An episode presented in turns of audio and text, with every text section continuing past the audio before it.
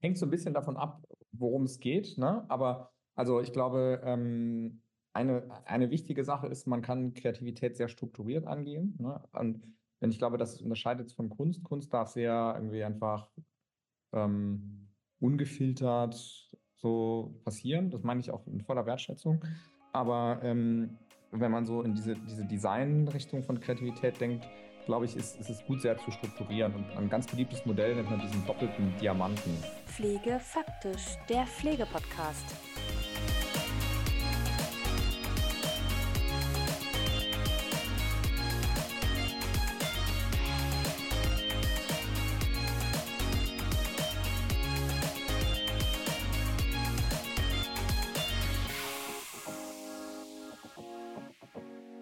Powered by Medifox Dan.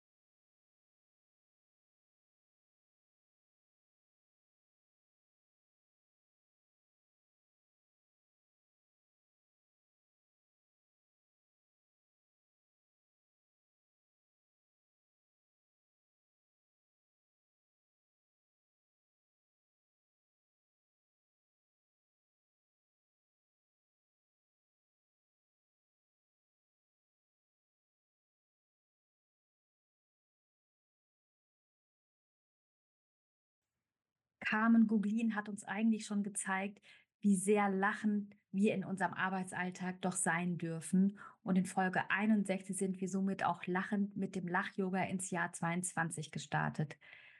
Ende 23 war die bezaubernde Lea Weigand bei mir zu Gast im Podcast und sie zeigt ihre Kunst und Gedichte auf der Bühne und wie gesagt auch in Folge 158.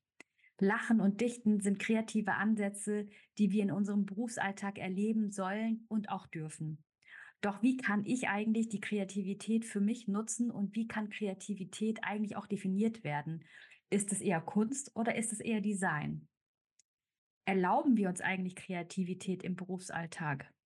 Und in dieser wunderbaren Folge spreche ich wieder mit Dr. Sven Jungmann, der Arzt, der sich seiner Kreativität sehr bewusst ist und sich auch bewusst dazu entschieden hat, nicht mehr als Mediziner tätig zu sein, was aber nicht heißt, dass er nicht den Menschen helfen will, sondern ganz im Gegenteil. Er nutzt einfach seine Kreativität. Lasst euch ein auf kreative Lösungsansätze und wie wir unsere Kreativität eben für uns nutzen können. In diesem Sinne einfach weiter Podcast hören. Hallo und herzlich willkommen, lieber Sven. Ich würde schon sagen, fast zurück bei mir im Podcast bei Pflege Faktisch. Und schön, dass du wieder Zeit hast und ja, dich wieder mit mir über ein ganz anderes Thema als die Gesundheit und Digitalisierung unterhältst. Ähm, dazu komme ich aber gleich. Mhm. Und Sven, für alle, die dich jetzt noch nicht kennen aus unserer ersten gemeinsamen Folge, du bist Arzt, mhm. Unternehmer, Autor, Speaker und Innovator, wobei ich gelernt habe, Innovator ist eigentlich eher Brückenbauer. Mhm. Das ist echt ganz spannend. Und ja, neben den Themen Digitalisierung, Trends und Innovation beschäftigst du dich eben auch mit dem Thema der Kreativität und vor allem, was man auch ja aus der Kreativität machen kann und wie man sie auch sehr gerne in seinem eigenen Berufsalltag einsetzen kann. Und das finde ich mich total spannend, weil ich glaube manchmal, dass wir einfach ja unsere Kreativität gar nicht nutzen und sie auch verlieren in unserem Berufsalltag. Und deswegen finde ich das total spannend, dass wir uns heute nochmal darüber unterhalten. Und vielleicht zum Einstieg, Sven, Kreativität im Berufsalltag im Gesundheitswesen. Wie passt das eigentlich für dich zusammen? Ja, ähm, danke, dass ich da sein darf erstmal. Freue mich sehr, sehr wieder hier zu sein. Ähm, wie passt das zusammen? Ich hatte, also ich, ich war ja ein paar Jahre in der Klinik und bin dann raus und habe dann ähm, mich so diesen ganzen Digitalisierungsthemen beschäftigt, äh, befasst und äh, ein Jahr nachdem ich raus war, habe ich mich nochmal mit einer Kollegin getroffen, die, ähm, die ich da sehr geschätzt habe und so viel zusammengearbeitet. Und haben uns einfach nochmal auf einen Kaffee getroffen. Und dann sagt sie so zu mir, ah, Sven, du warst hier so ein bisschen wie so ein Erasmus-Student. Das kennt, das halt dieses Austauschprogramm, ne, wo irgendwie Leute ja. aus halt woanders studieren können, zum kleinen Stipendium. Ähm, du warst wie so ein Erasmus-Student. Irgendwie, du hattest halt ständig eine andere Sprache. Ähm, und dann ein bisschen so einen eigenen Humor. Wir haben nicht so genau verstanden, wo du da herkommst. Wir wussten auch, du gehst da irgendwann wieder hin, aber irgendwie war es witzig, dich da zu haben. So, ne? Also ich war immer so ein bisschen so immer, der nicht so ganz reingepasst hat. Ich habe allerdings auch noch, äh, bevor ich angefangen habe zu arbeiten, noch ähm, Public Health studiert und dann Public Policy und das in England. Und dann hatte ich halt auch irgendwie so eine, so eine Makrobrille immer auf alles. Und ähm, also irgendwie so ein bisschen anders über Dinge nachgedacht und so. Und, und das hat man halt irgendwie gemerkt. Ich konnte es auch nicht verstecken. Ich habe dann auch so Witze gemacht, die einfach keiner lustig fand, außer irgendwie gefühlt mir. Ähm, und so. Und ich wusste tatsächlich auch, dass ich irgendwann wieder da dahin will. Und ich glaube, dass das ist so ein bisschen so das erste so ähm, ähm, anders zu sein, ist irgendwie schwierig im Gesundheitswesen. Als ich gesagt habe, ich gehe jetzt, da hatte ich Ärzte, die mich super gefördert haben, Mentoren, die ich enorm geschätzt habe, die plötzlich das Gespräch mit mir äh, abgebrochen haben, weil sie nicht mehr mit mir reden wollten. Ähm, und, und irgendwie der Schlusssatz, noch bevor dann irgendwie das Schweigen eingeschaltet wurde, war dann irgendwie so, ach, jetzt hatte ich das Geld gekauft. Und ich dachte mir so, von was reden wir denn hier gerade? Ne? Ich habe jetzt vor, halt irgendwie coole Innovationen voranzubringen und so. Aber dieses, diese, diese Idee, da geht jetzt so ein Arzt weg vom Krankenbett, der Arzt gehört ans Krankenbett, ähm, das war irgendwie, das war irgendwie wild für die. Und ähm, finde ich komisch, weil es gibt schon immer irgendwie Ärztinnen und Ärzte, die auch was anderes machen. Politik, Journalismus. Naja, ich glaube auch der bekannteste ist vielleicht auch Eckhard von Hirschhausen, ne? der ja, einfach auch mit, der, mit, mit, sehr viel Kreativität in ja. umgeht und in der, in, in der Presse ja. ist oder in den Medien ist. Ne? Also. Oder jetzt du zum Beispiel machst halt diesen coolen Podcast und sowas, ne? So äh, eigentlich, und, und selbst wenn du es jetzt engstirnig sehen willst, du hast auch Leute in der Hygiene, öffentlichen Gesundheitswesen, äh, ähm, äh, Mikrobiologie und so, die auch nicht am Krankenbett sind. Und irgendwie, mhm. das ist aber auch irgendwie okay, aber irgendwie so unter den kurativen äh, äh Leuten ähm, wird das irgendwie so als un untermenschlich irgendwie betrachtet, irgendwie, wenn man mhm. dann da ähm, und mit diesem Stigma zu kämpfen, fand ich erstmal ein bisschen schwierig. Ähm, wir haben uns mhm. dann später alle mal ausgesprochen mhm. und haben sie verstanden, dass es mir auch darum ging, irgendwie mit Innovationen halt Dinge zu verbessern und gute Sachen zu machen und so. Und dass ich halt einfach diese Kreativität wertschätze in einer wirklich interdisziplinären Zusammenarbeit und sowas. Und dann haben wir uns wieder angefreundet. Ja. Ähm, also ich glaube, das, was, das ist, glaube ich, ein, ein total wichtigen Punkt so ein bisschen. Ähm, wie sehr traue ich mich, auf meine eigene Kreativität oder die Impulse in mir drin zu hören und bin es auch unter Umständen oder kann es aushalten, wenn Leute einfach per se negativ darauf reagieren. Mhm. Ähm, ja, ich glaube, das ist mal so mein erster Punkt. Ich habe noch mehr, aber ich mache mal kurz Pause und was mhm. du dazu sagst. Ja, ich, ich, ich finde es gut, wie du es beschreibst. Und wir, wir sprechen über Kreativität. Und vielleicht, was mir gerade einfällt, ist, wie würdest du denn eigentlich Kreativität definieren ja. mhm. für dich? Ähm, mhm. Ja. Soll ich? Ja. Mhm. Also für mich ist Kreativität ähm, ist zum, also ich denke jetzt so ein bisschen es gibt ja, sagen wir mal, es gibt ja Kunst und Design. So, wo ist denn der Unterschied? Kunst hat den Anspruch, äh, nicht, schön zu sein, anzusprechen, was in dir auszulösen, aber hat keine Funktion in der Regel. Und Design ist auch durch Kunst unter Umständen inspiriert und so weiter, aber ist primär irgendeiner Funktion verordnet. Und die Form von Kreativität, die mich besonders interessiert, als jemand, der aus der Klinik kommt, ist eher so diese Design-Denke und weniger die Kunstdenke. Ne? Also ich bin jetzt keiner, der sich hinstellt an so eine Staffelei und irgendwie, weiß ich nicht, den Spreewald pinselt. Ähm, sondern ich will Dinge machen, die, die echte Probleme lösen. Und damit hört, fängt für mich Kreativität da an, wo man versucht, ähm, Probleme zu verstehen. Und was ich, das hatte ich in der letzten Sendung ja auch gesagt, wo dann irgendwie so ein Kollege zu mir sagt, nachdem ich mich halt über tausend Sachen beschwert habe, die einfach nicht laufen in der Klinik, die mich verlangsamen, ähm, das sagte ein Kollege zu mir, äh, mach einfach noch ein paar Jahre weiter, dann hast du dich schon an alles gewöhnt. So mhm. und, und da dachte ich mir so, okay, das ist einfach nicht mein Umfeld hier. Wenn das mhm. die Denke ist, wenn das die Strategie ist, passt es nicht. Weil ich finde, und das ist ganz besonders wahr für die Pflege, ihr seht so viele Dinge jeden Tag, die nicht laufen. Und das, das, damit meine ich nicht mehr nur die Klinik. Ihr, ihr seht ja auch ganz tief in den Alltag der Leute rein und in die Missverständnisse, die die Leute haben zu ihrer eigenen Gesundheit oder die Ängste oder die sozialen Probleme, die im Weg stehen und so weiter. ihr habt ja ein riesiges Reichtum an, äh, was man so in, in, der, in dieser Innovationswelt User Insights nennen würde. Mhm. Es gibt Leute, die verdienen einen Haufen Geld damit, dass die da rumrennen und Leute interviewen und beobachten, um rauszufinden, äh, was denn die wirklichen Probleme sind. Und das kann man sehr systematisch lernen. Ihr habt ein implizites Wissen, sogar nach wenigen Jahren Berufserfahrung, zu diesen ganzen Problemen, was so wertvoll ist, um wirklich was zu verändern. Und es wird nicht genutzt. Also wie mhm. wenn man so, so einen riesigen Goldschatz da irgendwo hat und, äh, und keiner, keiner nimmt mal die Schippe in die Hand. So. Mhm. Ähm, obwohl man sogar weiß, dass er da ist, theoretisch. Ne? Ähm, genau, ich glaube, das ist so, das ist so ein ganz wichtiges Thema.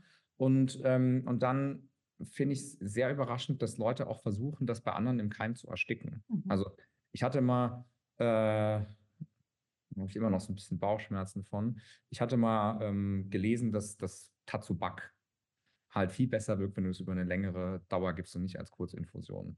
Und ich habe im Johns Hopkins dann Leitlinien gefunden, wo die auch gesagt haben, eher über vier Stunden und so. Ne?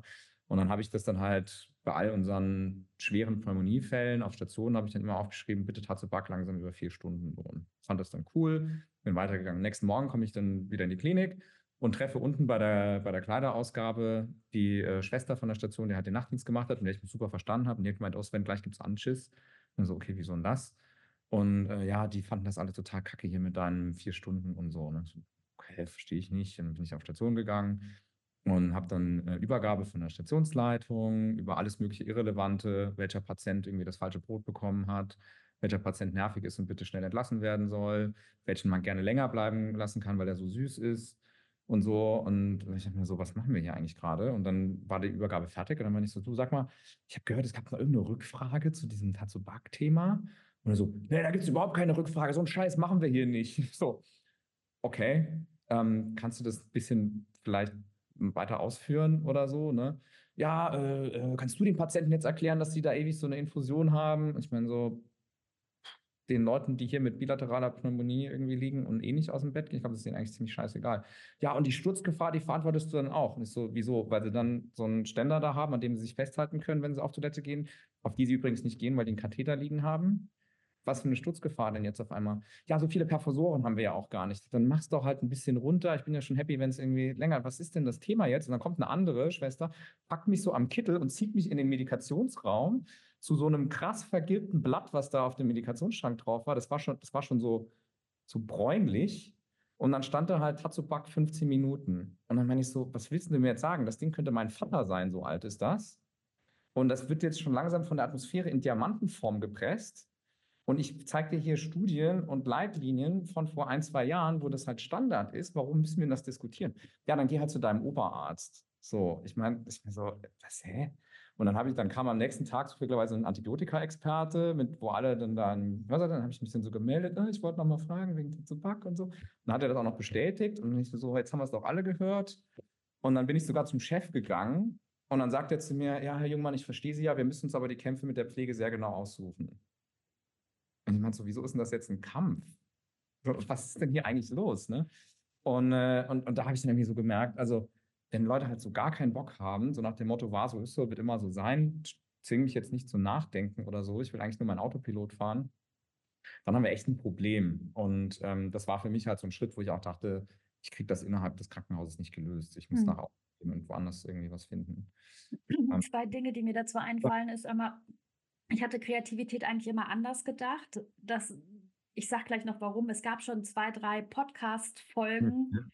mit Künstlerinnen und Künstlern, also vor allem auch mit der einer Dame, die Lach-Yoga gemacht hat. Also die mhm. kennt man vielleicht auch aus Funk und Fernsehen. Das fand ich total spannend. Sie hat mit mir das Jahr 22 eröffnet und hat mit mir gelacht sozusagen. Und jetzt ganz aktuell in der Weihnachtsfolge ist die Lea Weigand da gewesen und sie hat mit uns, ja, oder mit mir hat sie ein, ein Gedicht aufgesagt und sie verarbeitet zum Beispiel ihre Erlebnisse als ja, als Gesundheits- und Krankenpflegerin und jetzt mittlerweile auch als Medizinstudentin, was ihr so begegnet ist mit, mit ihren Gedichten. Und das ist auch ihre Form der Auseinandersetzung und ihre Form der Kunst. So. Ja. Und in der Auseinandersetzung mit der Kreativität habe ich immer gedacht, okay, es muss noch irgendwas anderes geben. Und da noch mal zwei Sachen. Also, ich glaube auch, dass das Verständnis sehr hierarchisch geprägt ist, gerade noch im Krankenhaus oder auch gerade in der Arzt-Pflege-Beziehung.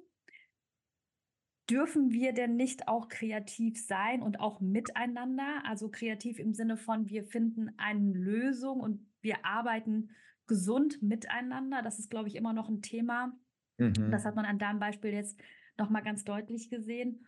Und ich glaube auch, dass man merkt im Arbeitsalltag, dass eigentlich wenig Raum für Kreativität ist oder für neue Lösungen in dem Sinne auch nachzudenken oder auch einfach lachend zu sein. Wie siehst du das? Oder Mega. Kreativität und Humor auch als Spannungsfeld, wie zu sagen, in der Disziplin Voll. zwischen Arzt und Medizin? Oder Arzt und Pflege sozusagen. Ah. Ich glaube, du hast gerade super schön das auf den Punkt gebracht, was ich jetzt gerade so äh, ausschweifend versuchen wollte zu erklären. Und, und das ist halt, warum ich so Design und Kunst unterschieden habe. Ne? Also für mich ist Schreiben ist halt eine Form der Kunst und es ist super cool. Ich liebe narrative Medizin. Mhm. Ähm, aber in der Regel wenn Leute halt Lust haben zu schreiben, dann können sie das schreiben und da gibt es keine große Bewertung, dann ist es auch gut. Das Problem bei so einem äh, Design-Thema ist, du musst nicht nur kreativ sein im Finden des Problems, du musst auch kreativ sein in der Findung der Lösung und du musst kreativ sein in der Akzeptanz dieser Lösung und dieser Umsetzung, also Change Management. Und, ähm, und das Ganze geht oft auch damit einher, dass du halt eine, eine gewisse, also nicht nur Frustrationstoleranz haben musst, sondern auch teilweise Aggressivität von anderen Leuten aushalten musst für Dinge, wo du denkst, so, das Problem ist klar, die Lösung ist klar, was ist jetzt hier eigentlich das Thema, warum wir das nicht machen? Und, und teilweise können die Leute auch keine rationalen Begründungen mhm. geben, außer, haben wir schon immer so gemacht, guck mal, da steht es auf, auf, der, auf der Band. Ähm, und deswegen ist das, glaube ich, eine Art von, eine Reihe von verschiedenen Arten von Kreativität, die du brauchst, um den Ball ins Tor zu schießen. Ne? Ähm, und das macht es so ein bisschen schwieriger, auf der Art und Weise kreativ zu sein. Ähm, ich habe den Eindruck gewonnen im letzten Jahr, dass ich viel, viel mehr äh, Kreativität und Innovationsfreude in der Pflege erwarte als bei meinen ärztlichen Kollegen. Das mhm. hat mich so überrascht. Das ist ein bisschen so ein, so ein äh, Aha-Moment gewesen in meinem Leben, äh, weil ich dann angefangen habe, öfter auch mal mit Pflegedienstleitungen und sowas äh, Vortrag zu halten oder zu, mich auszutauschen und so. Und es klingt jetzt ein bisschen blöd, aber ich hatte so das Gefühl, die Ärzte haben halt mehr Angst, was zu verlieren aus dem Ganzen. Ihr Einkommen, ihre Rolle äh, und so weiter. Und bei den Pflegenden, die sind und, und fälschlicherweise, aber oft irgendwie weiter unten wahrgenommen. Und jetzt hat aber diese Möglichkeit der Digitalisierung was, was dir extrem viel Kraft geben kann. Mhm. Allein schon, wenn es darum geht, Interessen zu vertreten. Irgendwie die, die ganzen Ärzte haben tausend Fachverbände und irgendwie der Hausarztverband und keine Ahnung was alles. Und die haben natürlich auch mehr Kohle. Das heißt, die haben dann auch irgendwie Leute, die dann irgendwie Pressearbeit, Lobbyarbeit für die machen, die das halt wirklich können. Und ähm, viele Ärzte haben halt irgendwie nebenbei noch irgendwie, weiß ich nicht, ein Public Health oder ein MBA-Studium irgendwie sowas gemacht, wo du auch nochmal so ein bisschen lernst, wie redest du mit so einer, so Geschäftsleuten, Politikern und so weiter. Und das ist in der Pflege, gibt es natürlich auch, aber halt nicht so breit. Ne? Und, ähm, und dann, wie, wie schaffe ich, wie, wie kreiere ich denn ein gutes Argument für irgendeine innovative Idee gegenüber der Geschäftsleitung? So. Da reicht es nicht zu sagen, oh, das wäre schön, oh, das macht uns glücklicher, das verbessert die Patientenversorgung. Ich muss auch ein finanzielles Argument da irgendwie finden und so. Und mit ChatGPT kann ich sowas jetzt eigentlich relativ gut machen. Das heißt, ihr, ihr habt äh, sehr viel Empowerment, äh, was ihr jetzt zur Verfügung habt, um Dinge zu machen, für die man sonst halt irgendwie nochmal teure Zusatzausbildung braucht oder halt irgendwelche Fachleute, die das für einen äh, übernehmen können. Ähm, und deswegen glaube ich, ist jetzt auch mehr Zeitpunkt gekommen für Kreativität, weil ihr habt, den, ihr habt das Problemverständnis ähm, und ihr könnt auch verschiedene Lösungen potenziell ausprobieren. Und dann ist halt die Frage, wie könnt ihr die Kreativität finden, um das dann auch in eine Umsetzung zu bringen. Und ich glaube, da habt ihr jetzt starke, starke Werkzeuge an der Hand. Das Problem mit Kreativität, also gerade auch mit Problemen, ist, man, ähm, man muss lernen, die richtig zu filtern und zu, zu priorisieren. Also manchmal findet man ein Problem besonders wichtig, weil es einen emotional total berührt hat, aber es ist kein großes Problem oder es ist, ähm, es ist ein sehr schwer zu lösendes Problem und so. Ne? Und ähm, äh, das, das gibt es Methoden, wie man das lernt. Ähm, und das andere ist halt die Kreativität, eine Lösung zu finden. Und das hatten wir auch schon mal besprochen. Es ist halt einfach auch wie traue ich mich denn mal was auszuprobieren? Ich kann immer alles durchdenken und mir tausend Überlegungen machen, warum das jetzt nicht funktioniert und wo da neue Risiken sind und so. Aber man muss eigentlich sehr klug darin sein, mit möglichst wenig Aufwand und möglichst wenig Risiko Dinge einfach mal zu vertesten. Mhm. Ja und das könnte, ähm, da gibt es, glaube ich, sehr, sehr viele Dinge, die man einfach machen kann. Das kann man auch lernen, tatsächlich. Das ist gar nicht so, so schwierig. Ja, ich glaube, das ist, das lernen wir tatsächlich in der Pflege auch gerade, dass wir auch ein bisschen aus unserer Komfortzone mhm. rausgehen und rausgehen dürfen und eben auch uns kreativ in die Prozesse und in die Behandlung und in die Versorgungsprozesse mit einbeziehen, weil wir einfach auch die Fachkompetenz haben und wir dürfen sie uns, glaube ich, auch zuschreiben. Das ist das eine. Und das andere, was, was ich mir wünschen würde, worüber ich auch nochmal nachgedacht habe, ist, wie viel Kreativität steckt denn eigentlich in einem selbst? Mhm. Und kann das mir auch helfen, zum Beispiel in stressigen Situationen oder auch in unliebsamen Situationen oder auch in ungewohnten Situationen einfach die Kreativität zu nutzen, um es auch als Stressmanagement oder auch, Burnout-Prophylaxe zu nutzen. Mhm. Also Voll. da habe ich vielleicht eigentlich auch noch mal so drüber dran gedacht und vielleicht auch noch mal aus deiner Perspektive, was braucht es denn eigentlich oder wie können wir an unsere Kreativität kommen, um eben das für uns zu nutzen? Also hast du da eine Idee? Ja, total. Also ich glaube, ähm, es, hat, es hat natürlich einmal mit einer Art zu denken zu tun und dann hat es mit einem gewissen Selbstverständnis zu tun. Bin ich überhaupt ermächtigt, mhm. äh, innovativ zu sein? Und die Antwort ist, nee, bist du nicht, musst du dir nehmen. Ähm, aber die, äh, ein, guter Weg, das hinzubekommen, ist, dass man versucht, sich mit Leuten aus ganz vielen verschiedenen Gebieten zu umgeben. Wir sind oft zu sehr äh, in unserer Medizinwelt da irgendwie verhaftet, auch im sozialen Umfeld und so. Und ich habe sehr schnell, sehr bewusst äh, versucht, mir einen sehr diversen Freundeskreis aufzubauen. Das ist manchmal blöd, weil dann geht man eben nicht irgendwie auf irgendeinen Klinikabend oder so und kommt dann da irgendwie doof vor. Oder man die geht halt berühmten halt Medizinerpartys. Richtig. ja. Ähm, die Assi-Abende. Äh, genau. Und, und, äh, das hast ich, du jetzt gesagt. Entenabende. Ähm, ich habe äh, ja, hab halt einen sehr unterschiedlichen Freundeskreis. Und dann habe ich denen manchmal so Dinge aus der Klinik erzählt und haben die den Kopf geschüttelt. Und so, ja, wieso ist denn das bei euch so? Und dann fängst du an zu hinterfragen, wieso ist denn das eigentlich so? Und dann lernst du halt, wie das woanders ist. Mhm. Und dann entwickelst du da schon mal ein anderes Selbstverständnis, weil du weißt, das ist gar nicht so absurd, das ist eigentlich vollkommen normal. Dass du zum Beispiel als Personal irgendwie einen Kühlschrank hast mit haufenweisen Getränken, die du einfach nimmst und nicht dir irgendeine Servicekraft hinterher rennt, Herr Doktor, die Sprudelflasche ist aber für die Patienten. Mhm. Und ähm, und also so schlechtes Beispiel vielleicht, aber grundsätzlich so ne, andere Sichtweisen gewinnen aus anderen, aus anderen Welten. Ähm, das hilft total viel. Ähm, ich gucke auch gerne ab und zu mal so YouTube-Videos von Leuten, die, ähm, die wirklich innovativ sind. Irgendwie der Gründer von Nvidia, die diese Chips da machen, der hat super viel Spannendes zu sagen. Der Gründer von, von ChatGPT, Sam Altman, hat super spannende Sachen zu erzählen, auch wieder über Dinge nachdenkt, über Risiken nachdenkt und so. Ähm, und das hilft einfach weil die Augen öffnen, weil die so ein anderes Selbstverständnis mit sich tragen.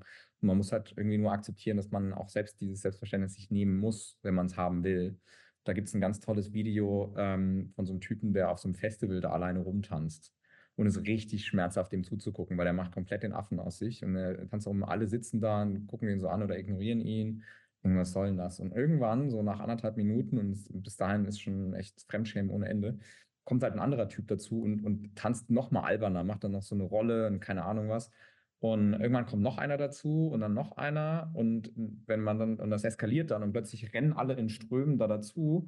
Und dann gibt es noch so ein paar, die dann da so sitzen, die sehen dann schon, die sehen dann peinlich aus, weil sie nicht tanzen. Und der, der Typ hat es einfach geschafft, dadurch, dass er lang genug peinlich alleine da tanzt, eine komplette Masse zu bewegen. Mhm fühlt man sich oft. Ne? Man sitzt dann da und denkt, ähm, warum will jetzt keiner das Sabzobacter nehmen und so. Und wenn man aber lang Hand genug ist, dann äh, denkt nachher jeder, wieso machst du da eine Putzinfusion? So.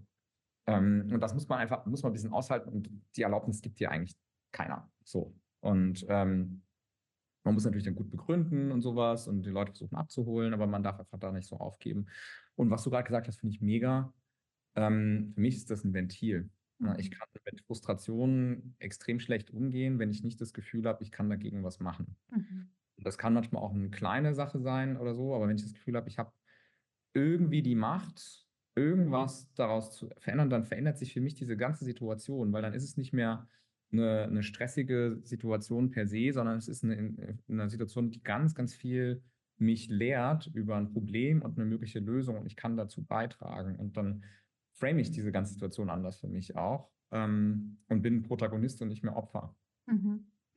Ja, das ist auch nochmal schön dar dargestellt. Also raus aus der, oh Gott, das ist so, ich weiß nicht, Opfer ist immer so ein ganz schlechtes äh, ja. Karma, finde ich, oder ein ganz komisches Wort. Also raus aus der Rolle, dass alles schlecht ist, sondern zu gucken, wie kann ich wirklich jetzt die Situation für mich nutzen und eben dann, wie gesagt, auch damit umgehen. Und was ich auch nochmal super spannend finde, weil ich glaube, das steckt tatsächlich in jedem. Und bei mir war es immer so, ich weiß nicht, ich war immer relativ fröhlich oder bin ich auch so vom Gemüt her und ich muss auch immer relativ viel lachen und ich muss auch sehr viel über mich selbst lachen. Und bei mir war es immer so, wenn ich in der Klinik war oder auch im, in, der, in der stationären Langzeitpflege, ich war immer die lachende Schwester. Und selbst in den skurrilsten Situationen musste ich halt auch erstmal lachen. Und vielleicht war das manchmal ein bisschen unpassend, aber das war, glaube ich, mein Umgang, um eben mit wirklich, wirklich skurrilen Situationen umzugehen. So. Und ich glaube, ich durfte auch lachen und ich darf auch lachen. Und ich glaube, man darf sich das Lachen auch nicht nehmen lassen, auch in den vielleicht schwierigen Situationen. Und darüber hinaus habe ich nochmal drüber nachgedacht. Du selbst bist nämlich super kreativ. Also das haben wir jetzt ja in den zwei Folgen schon gehört oder auch rausgehört, wie du so mit den Situationen umgehst und warum du auch für dich entschieden hast, vielleicht aus dem Klinikalltag mhm. rauszugehen mhm. oder auch vielleicht ein Stück weit auszubrechen. Aber du hast auch deine Kreativität in ein Spiel umgewandelt. Und das finde ich nochmal super spannend. Vielleicht kannst du noch mal kurz erzählen, so von der Idee, wie ist die, die Idee gekommen, ein Spiel zu entwickeln? Welches, was für ein Spiel ist das überhaupt? Mhm. Und wie lange hat das einfach so gedauert, dein kreativer Prozess von der Idee über die Umsetzung und bis es tatsächlich jetzt auch bei Amazon kaufbar ist? Also ein kleiner Werbeblock da an dieser Stelle.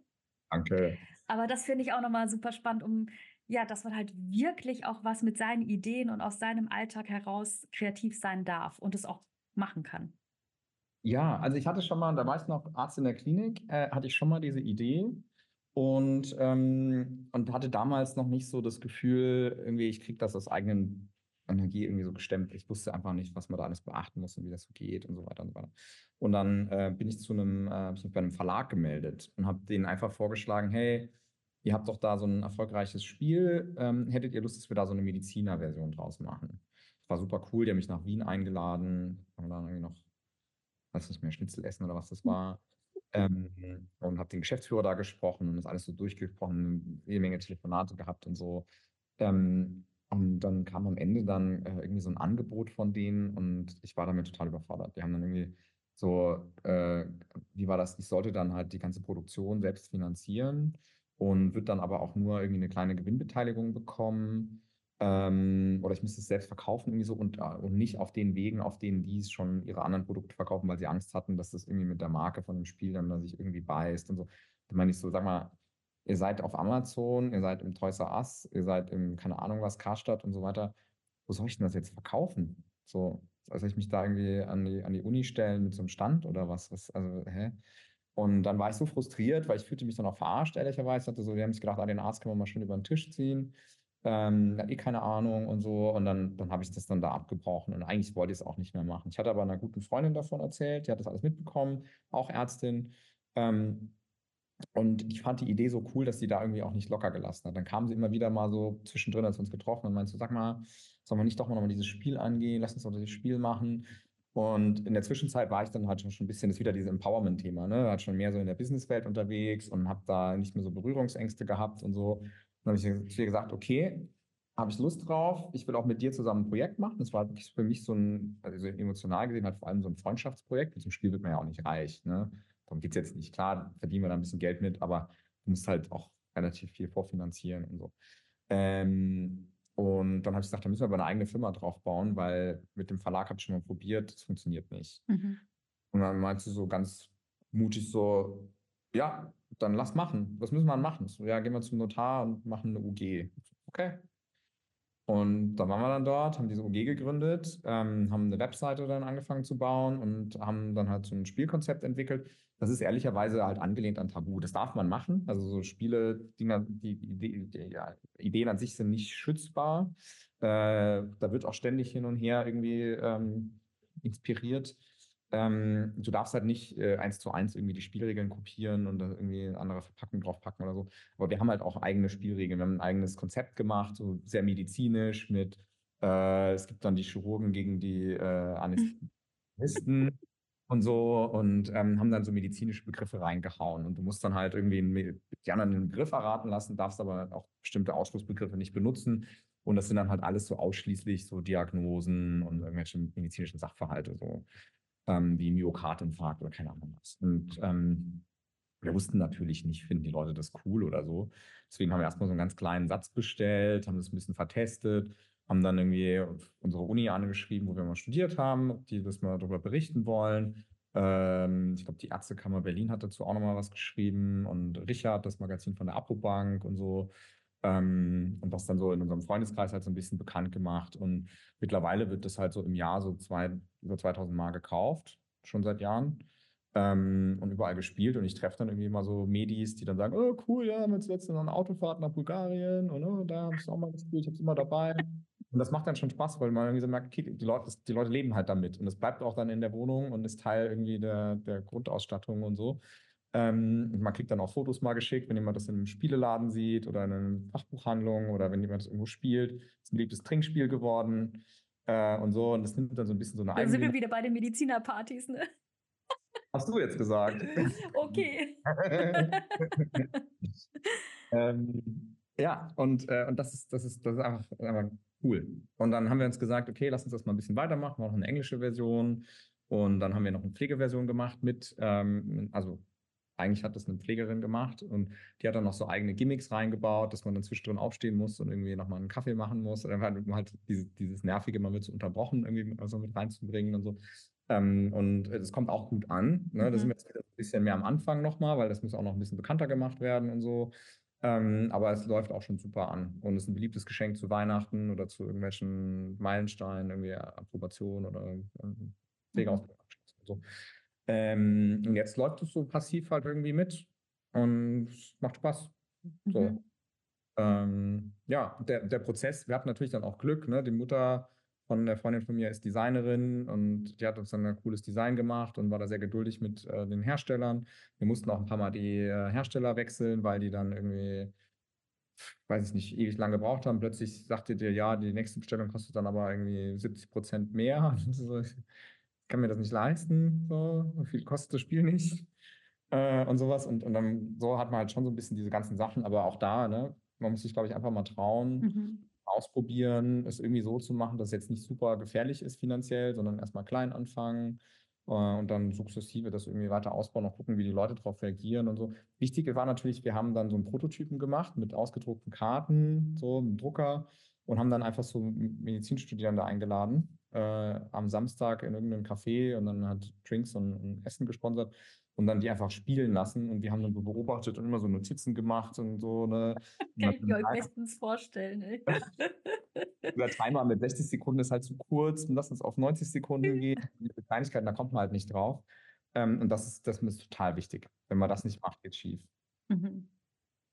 Ja, wie gesagt, ich finde das, find das so spannend. Du bist jetzt schon der zweite Gast in meinem Podcast, der hm. ein Spiel entwickelt hat. Der Michael Rogner aus Liechtenstein hat das nämlich auch gemacht. Der hat das Spiel gemacht, richtig wichtig. Also da geht es darum, nochmal herauszufinden, was wollen denn Angehörige zum Beispiel oder Zugehörige in ihrer letzten Lebensphase? Also das finde ich auch nochmal so die, das Tabuthema im Endeffekt, so Tod mhm. und Sterben, wie man sich damit auseinandersetzt. Und äh, von daher finde ich, das, äh, find ich das total spannend. Und irgendwann mal, wenn ich ganz viel Zeit habe und ganz viel Kreativität, die in mir steckt, mache ich das vielleicht auch. Mal gucken. Ich Mach mir Bescheid. Ich gebe dir, äh, dir nochmal einen tieferen Download ähm, zu dem ganzen Prozess.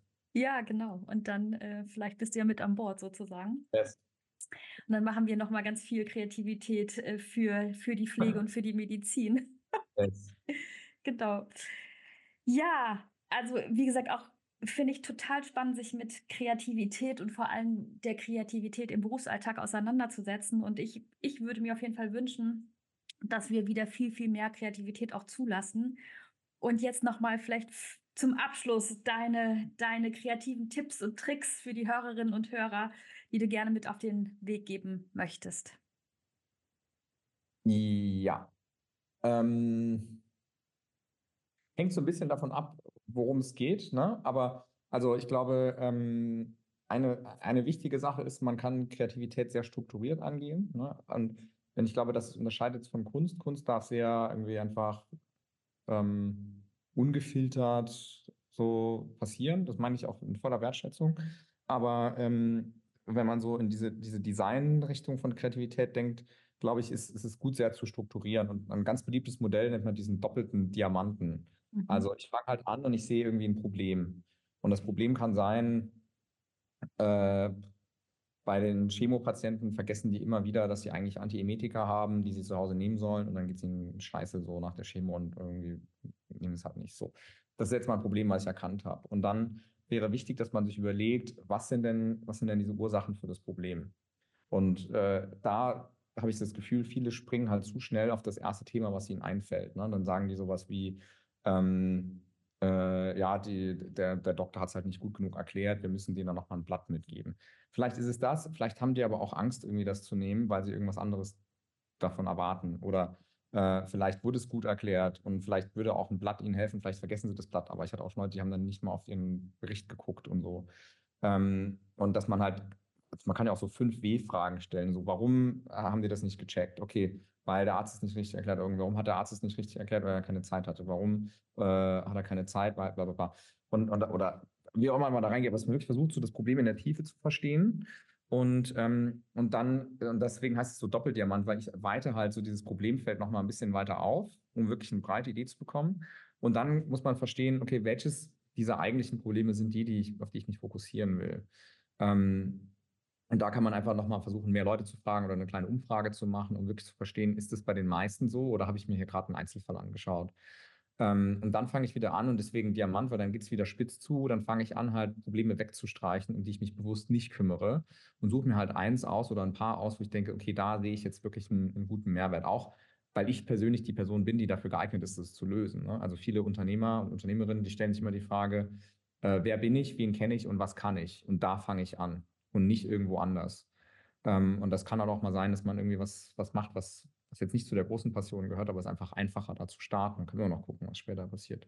Und das heißt deswegen Doppeldiamant, weil dann kommt wieder so ein Diamant. Ne? Und ähm, das ist dann in der Regel so für den, für den Lösungsraum. So, welche Lösungen fallen mir ein? Und da ist erstmal wichtig, dass man viele, viele Lösungen sich überlegt. Und am Anfang ist es total schwer zu unterscheiden, ist das gerade eine super dämliche Idee oder ist es eine geniale Idee? Und dem muss man ein bisschen Zeit geben und dann auch mal Ideen vertesten. Und da kann man mit kleinen Prototypen arbeiten und so. Ähm, und, und dann einfach gucken, wie Leute darauf reagieren und dann auch wieder Ideen wegschmeißen, bis man dann auf ein paar gekommen ist, wo man sagt, da will ich mich jetzt wirklich rein investieren und das groß machen. Aber diese Zeit muss man sich nehmen. Und ich bin da auch ziemlich faul geworden. Am Anfang dachte ich immer, ich muss in meinem Gehirn die große Lösung finden, dieses Innovator-Thema. Ne? Ich bin der Innovator. Aber in Wirklichkeit ähm, kann man ja auch sehr faul werden und sagen, ich versuche einfach mal möglichst viele andere Leute zu fragen, wie sie das machen würden oder wo sie das Problem sehen und höre gut zu und ich höre auch mit den Augen zu. Also ich schaue mir genau an, was die Leute machen. Wenn jemand heiß ist und er hält sich so eine Colaflasche an den, an den Hals, äh, weil die das kühlt, dann ist das ein sogenannter Workaround. Ne? Jemand findet halt eine Lösung für ein Problem. Und man könnte eigentlich sagen, okay, wie kann ich denn sonst die Leute kühlen? Ja, muss ja nicht mehr die Colaflasche sein. Und, und nach solchen Dingen zu fahren. Oder ich habe so einen Gorilla-Fahrer gesehen in Berlin, der halt so eine riesen Essenslieferung hatte. Es war so schwer, dass er sich zwischen seinem Fahrrad und diesem Rucksack halt so einen Bierkasten gestellt hat, damit er das so abdämpft. Und wenn man dann überlegt, ah, okay, guck mal, der Typ hat ein Problem, weil dieser Rucksack einfach zu schwer ist den ganzen Tag über und er baut sich da so eine Stütze. Vielleicht müsste man irgendwie einen Rucksack entwickeln oder ein Fahrradsystem, was halt diese Stütze halt professionell irgendwie anbietet. Und wenn man da so einen Blick für entwickelt, für solche Sachen und das als Inspiration nimmt, ähm, Workarounds wirklich fahnden danach. Mein Fahrlehrer hat früher mal gesagt, so wenn du, äh, weil ich habe immer, ich hab immer die, die Straßenschilder verpasst und bin dann zu schnell gefahren oder irgendwie falsche Richtung, keine Ahnung was so. Und dann hat er so gemeint, ja, ich sehe halt diese scheiß Schilder nicht. Und so, die springen mir nicht ins Gesicht. Und dann hat er zu mir gesagt, ja, du musst die aktiv suchen. Okay. Und das hat, dieser kleine Satz, der hat bei mir alles geändert. Und genauso laufe ich halt auch durch so eine Station. Ich suche aktiv nach Workarounds, nach Problemen und sowas und überlege mir so, was, was wären da so mögliche Lösungen als Inspiration quasi für Innovation. Ähm, und ich versuche viel so aus meiner eigenen kleinen Gedankenwelt rauszukommen und viel auch nach außen zu validieren. Also diese, diese Arroganz darf man nicht haben. Gute Innovation ist oft äh, auf Grundlage von, von großer Bescheidenheit. Ja. Ähm, genau, ich glaube, das ist, äh, das ist ein wichtiges Thema. Ich hatte irgendeinen anderen Gedanken, der mir gerade leider entfällt. Ähm, kommt mir auch gleich nochmal.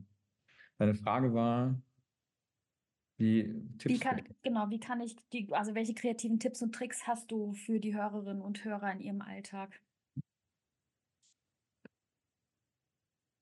Ich glaube, eigentlich hat es das schon, hat Also es schon gut erklärt, ja, genau. Das ist auch so das tatsächlich das Wichtigste, was mir, ähm, was, mir- Ja. was mir einfällt. Ähm, ja, und also idealerweise schafft man auch eine Kultur von, von, von Kreativität. Und Mhm. äh, da gibt es dieses ganz große Thema von äh, psychologischer Sicherheit. Mhm. Äh, ein, ein Beispiel war bei der NASA, die hatten dann so eine Rakete in den Weltraum geschossen und beim Start oder beim Flug in das Weltall ist, ist so, ein, so ein Teil von dem, von dem Schild abgebrochen und hat, ein, hat einen Teil des, des Raumschiffs beschädigt. Und das haben, hat man kurz gesehen, da war so was Kleines und viele Ingenieure haben darauf aufmerksam gemacht. Und äh, da war aber so ein Druck, dass dieses Raumschiff da gestartet wird und irgendwie alles lief immer verspätet und so, dass halt intern jeder Druck bekommen hat, der irgendwie jetzt nochmal Probleme meldet. So, das wollte man dann nicht. Und dann ähm, haben sich auch viele nicht mehr getraut, was zu sagen. Und als das Raumschiff landen wollte, ist es explodiert, weil an dieser Stelle halt sich so viel Hitze gebildet hat, dass das Schiff kaputt gegangen ist. Und ähm, da hat man viele so Fälle nachher sich genauer angeschaut und, und festgestellt, dass wenn die Leute nicht die psychologische Sicherheit haben, auch mal was anzusprechen, was zu verändern, dann, äh, dann macht sie es einfach nicht, dann schalten sie einfach den Kopf ab. Und ähm, ich glaube, da kann jeder von uns zu beitragen. Ne? Mhm. Und oft sind das so, so kleine so Mikroverletzungen. Ne? So jemand sagt was und irgendjemand verdreht die Augen Mhm. oder, oder unterbricht und sagt so, wir haben jetzt anderes zu tun. Irgendwie so Kleinigkeiten. Und wenn die immer wieder kommen und Leute sehen das, dann erzeugt das halt ein, ein sehr negatives Feld. Und ich glaube, da hat jeder eine Verantwortung. Das muss man ja nicht in der Gruppe machen, aber dass man vielleicht mit der Person noch mal eins zu eins redet und sagt, hey, vielleicht hast du es nicht so gemeint, aber wenn du da die Augen verdrehst oder dann einfach aufstehst, während jemand da was erzählt, was irgendwie denen gerade wichtig ist, das finde ich einfach nicht geil. Ja. Vielleicht kannst du das einstellen. So. Und wenn das jeder immer wieder macht und es ein bisschen zu so einer Kultur wird, dann schafft man so eine, eine bessere Grundvoraussetzung für sowas. Ne? Ja, und auch Raum, wieder die Kreativität auch Ja. äh, zuzulassen, ne? Also ich glaube, das ist nochmal ganz wichtig, ja. Ja, Ja, wunderbar. Dann vielen Dank für diese wunderbare kreative Folge bei mir im Podcast. Und ja, ich freue mich, wenn wir uns vielleicht irgendwann irgendwo in Berlin auf dem Café yes. ganz kreativ sehen ja. und nicht nur virtuell, sondern Ja. dann wirklich auch uns nochmal kreativ austauschen. Und vielen Dank, Sven, für deine Zeit. ja, danke dir. Sehr viel Spaß gemacht. Den Blogbeitrag zu dieser Folge liest du wie gewohnt auf unserer Homepage unter www.medifoxdan.de. Bei Fragen oder Wünsche zum Podcast schreib mir doch einfach unter pflegefaktisch.medifoxdan.de oder folge mir auch einfach auf Instagram oder Facebook. Und wenn dir diese Folge gefallen hat, dann schenk mir einfach deine Sterne für eine gute Bewertung. In diesem Sinne, einfach weiter Podcast hören. Ich freue mich auf dich.